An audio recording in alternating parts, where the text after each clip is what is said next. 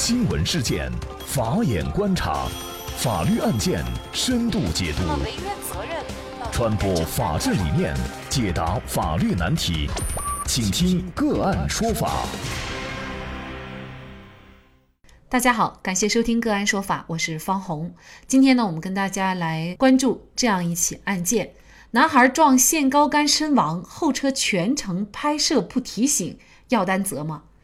更多的法律案件，欢迎您关注“个案说法”微信公众号。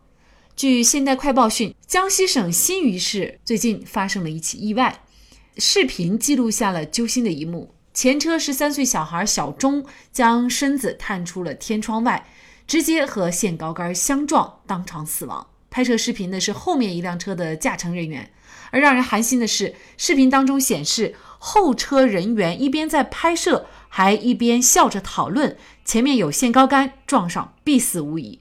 之后，两人目击前车撞上全程，在车内惊呼。有网友质疑，后车人员明知道前面有限高杆却不提醒，需要承担法律责任吗？而作为驾车的司机，为何任由孩子坐在天窗上？现代快报记者独家了解到，开车的是雨水区梁山镇中学的袁老师，他是孩子父母的好朋友。那渝水区梁山镇中学校长于某告诉记者，男孩的家长原来也是梁山中学的老师，后来调去了新余，是体校教练。事情发生当天是星期天，他们四五个家庭相约到外面去玩。于校长称，两家人的关系非常好，他们上午去看花海，中午去水库吃便饭，下午一起回城。事情发生的时候，孩子的父母是在另外一辆车上。于校长说，两家人住在同一个方向。男孩从小就喜欢坐袁老师开的车，而拍摄视频的是陌生人，并不是他们一起的。这起案件当中，后车全程拍摄不提醒，要担责吗？驾车的袁某是否构成交通肇事罪或者是故意杀人罪？孩子的父母又该承担怎么样的责任？就这相关一系列的法律问题，今天呢，我们就邀请浙江匡智律师事务所高级合伙人郑军律师和我们一起来聊一下。郑律师你好。哎，你好，主持人。那么这个案件发生以后啊，广大网友呢都对于后车拍摄的人员该不该承担责任有了一个非常激烈的讨论。那有网友就认为啊，后车是见死不救，不该如此冷血。那么后车全程拍摄，明知有危险却不提醒，需要担责吗？那我想在回答这个问题之前呢，我们还是讨论一个大家也比较关心的一个话题啊，就是。在这种情况下，作为后车怎么救才是一个适当的办法，或者说有施救的办法、有提醒的办法吗？您怎么看这个问题？对我自己平常也开车的，对于这个怎么救的问题，我在想的话，可以有两个方案啊，一个嘛就是我们按喇叭，同时那个打那个远近灯光提醒前面那个前车司机。那还有一种呢，就可能会更好一点效果，就是我们自己超车去前方。呃，同时，比如说在窗户上提醒前方车辆或者逼停，当然这种方式的话，可能也要注意自身的一种安全了啊。当然，对于前面那个提到的，呃，是不是要承担责任的问题，从我们律师的角度来讲的话呢，我们认为是，不管是从刑事的角度还是从民事赔偿的角度来讲，应该都不需要来承担这个责任的。呃，原因是什么呢？因为从法律的角度，民事责任是应当指违反了法律上规定的一种义务。比如说侵权、违约或者从缔约过失这种行为，但在本案中的话，这个后车拍摄者的话啊是不存在的啊，所以这个刑事跟民事都是不不需要承担的。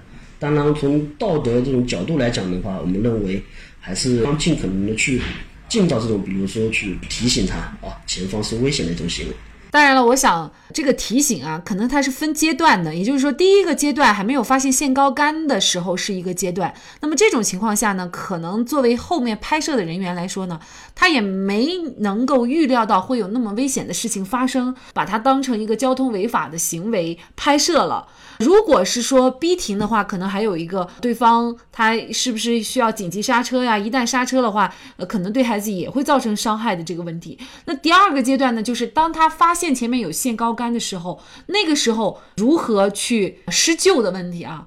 但那个情况下特别紧急，那么无论是按喇叭还是其他的方式呢，或许都不能够起到一个有效的这个办法，因为当时如果是司机紧急刹车，也会造成孩子有可能甩出去的这样的一个危害后果啊。所以怎么施救却是一个问题。但是呢，刚才郑律师也介绍了这个情况呢，事实上在法律上他是不应该承担责任的。那么我们就来看驾车的这个袁某。那么驾车袁某他纵容孩子把身体伸出车窗，按常理来说他是应该注意到这个限高杆的。那么他是否应该提前的去提醒？那么如果这一切没有做的话，他是否会涉嫌一个故意杀人啊、过失致人死亡啊，或者是交通肇事罪这样的责任呢？从这个新闻的介绍及这个视频来看呢，这个司机袁某跟这个孩子呢应该是熟悉的啊，故意想让这个小孩子死亡，钟某死亡呢，故意杀人这种嫌疑呢，应该是我认为应该是可以排除掉的。那呢，是否构成交通肇事罪？那呢，我们刑法第一百三十三条规定了，交通肇事罪是指违反道路交通管理法规，发生重大交通事故，比如致人重伤或死亡的这种行为。构成交通肇事罪，这里面首先一个交通肇事的前提条件是司机，就是这个袁某啊，首先他违反了道路交通法规，但是呢，现在这个案子是死者钟某上半身露在车外的这个行为，是否是司机违反交通法规？那我们认为死者钟某这个小孩把上半身露在车外呢，违反了一个乘客道路交通法规。根据《中华人民共和国道路交通安全法实施条例》第七十四条。第四项是规定，乘坐机动车应当遵守下列规定：机动车行驶中不得将身体任何部分伸出车外。我们这个案子里面呢，其实是属于这个乘客钟某，所以说这个违法行为呢是乘客的一个违法行为，不是司机袁某的一个违法行为。所以说袁某呢应该是不构成交通肇事罪的。但是呢，袁某的行为可能会涉嫌一个叫过失致人死亡，因为从这个拍摄视频的角度来看啊，钟某上半身整个在窗外。如果说袁某知道钟某有这样的一个行为在，袁某就构成了一个疏忽大意。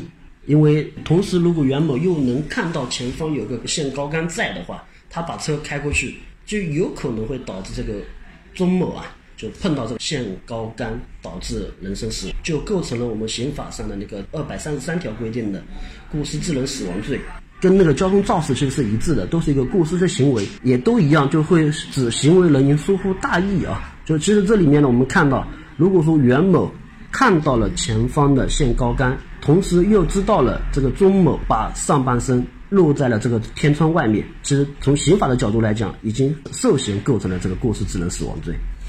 这个小孩子周某他只有十三岁啊，可能作为他自己呢，还无法判断他的行为的危害性。那么在这种情况下，袁某既然是让孩子坐在自己车上，他的这种注意看管的义务就显得格外的高。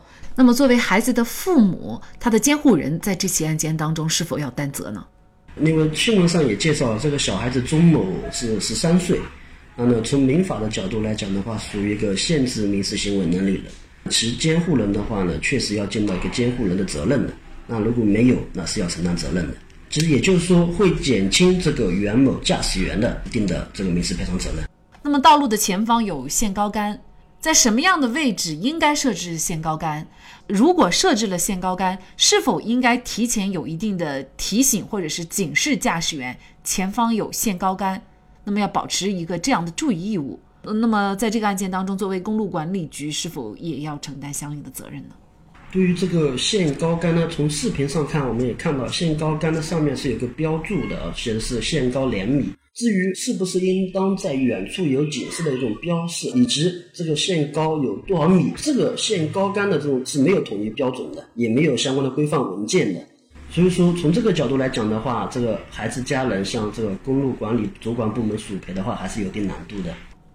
嗯，应该说呢，这起事故的发生哈，我觉得是多方原因造成的。那与其说要追究后面拍摄者的责任，不如呢，我们一起来关注一下，就是驾驶员袁某他的一个注意义务。其实这个是非常关键的。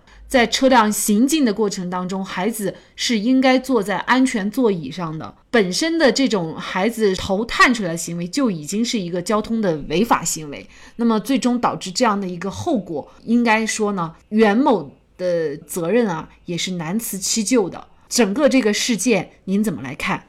这个呢本身也就是一个悲剧啊。第一个呢，司机应当安全文明的驾驶。同时呢，当提醒乘客也应当文明安全的乘坐。切勿把这个生命当儿戏。第二个呢，关于这个限高杆的问题，限高杆呢，我也希望相关部门啊，尽快出台公路交通安全设施规范的相关的文件啊，制定统一的标准啊。因为其实从现在新闻上也经常报道出来，这个限高杆杀人这种事情也常有发生啊，应该尽快统一啊，完善这个这个标准出来。嗯，最后呢，我也希望广大听友呢能分享一份爱心，发生这样的事情的话，目当路人，提供一份帮助。确实，在生死一线的时刻，摄影师或者是拍摄者到底应该是先救人还是先拍照采访？现实当中呢，不同的摄影师也有不同的选择。一九九四年，南非摄影家凯文·卡特拍摄了一张濒临饿死的苏丹儿童照片，上面是小孩子的头包骨头，后面就有一只专吃尸体的秃鹫紧紧地盯着孩子。卡特凭借这张照片获得了普利策奖，但是因为他没有救人，受到了公众的强烈抨击，不久就被舆论所迫而自杀。显然，无论是摄影师还是拍照者，首先。你是人，那么遇到紧急时刻，生命永远都应该是放在第一位的，救人也同样应该是放在第一位的。好，感谢浙江匡智律师事务所高级合伙人郑军律师。那么大家如果想获得我们节目的图文资料，欢迎您关注“个案说法”的微信公众号，在历史消息当中就可以找到这期节目的全部图文资料。那么大家在生活工作当中遇到一些法律问题呢，也欢迎大家向我们进行咨询。